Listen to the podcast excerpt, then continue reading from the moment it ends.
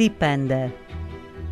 Um filme de 1 hora e 40 minutos, realizado por Mário Bastos e Geração 80, a partir de um projeto de recolha de testemunhos, consulta de arquivos em vários países e vários continentes, iniciativa da Associação Chihueca de Documentação, mostra como se iniciaram em Angola os vários processos de luta contra o colonialismo português.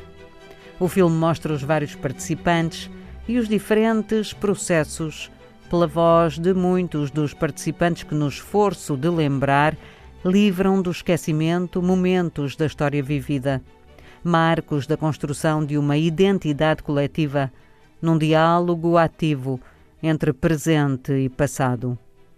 Muitos dos trabalhadores, realizadores, historiadores, especialistas do registro audiovisual que participaram na elaboração do filme e na construção do arquivo, há milhares de documentos escritos, filmados, registados em áudio, reproduzidos que não couberam no filme, não conheciam este passado.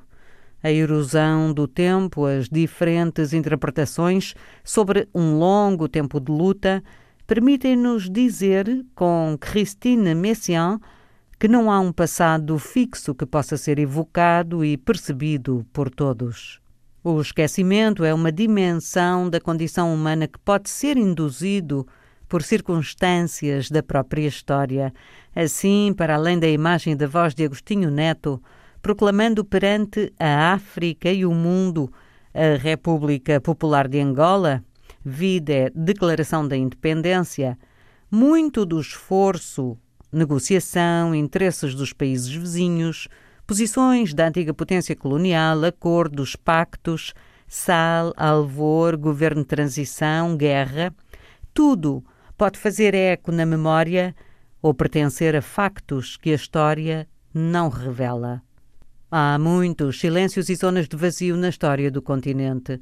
A independência de Angola, ocorrida em 11 de novembro de 1975, tem de ser contada uma e outra vez para que se revelem todos os caminhos percorridos até essa data.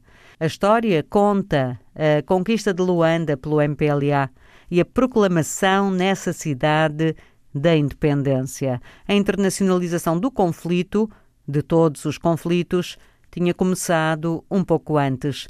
A Guerra Fria vivia em Angola e partia o país em muitas zonas de influência e controlo.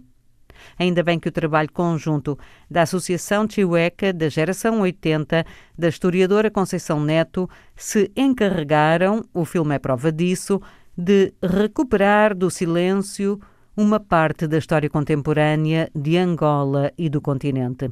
A independência de Angola não aconteceu num dia e há muitas linhas de fuga que precisam ser lembradas e tratadas. As sugestões de hoje para saber mais são Ver Independência, esta é a nossa memória, realizado por Mário Bastos, produzido por Paulo Lara e Jorge Cohen Angola, 2015. Ler Pedro de Pesará Correia, da descolonização, do proto-nacionalismo ao pós-colonialismo. Porto, Bookcover Editora, 2017.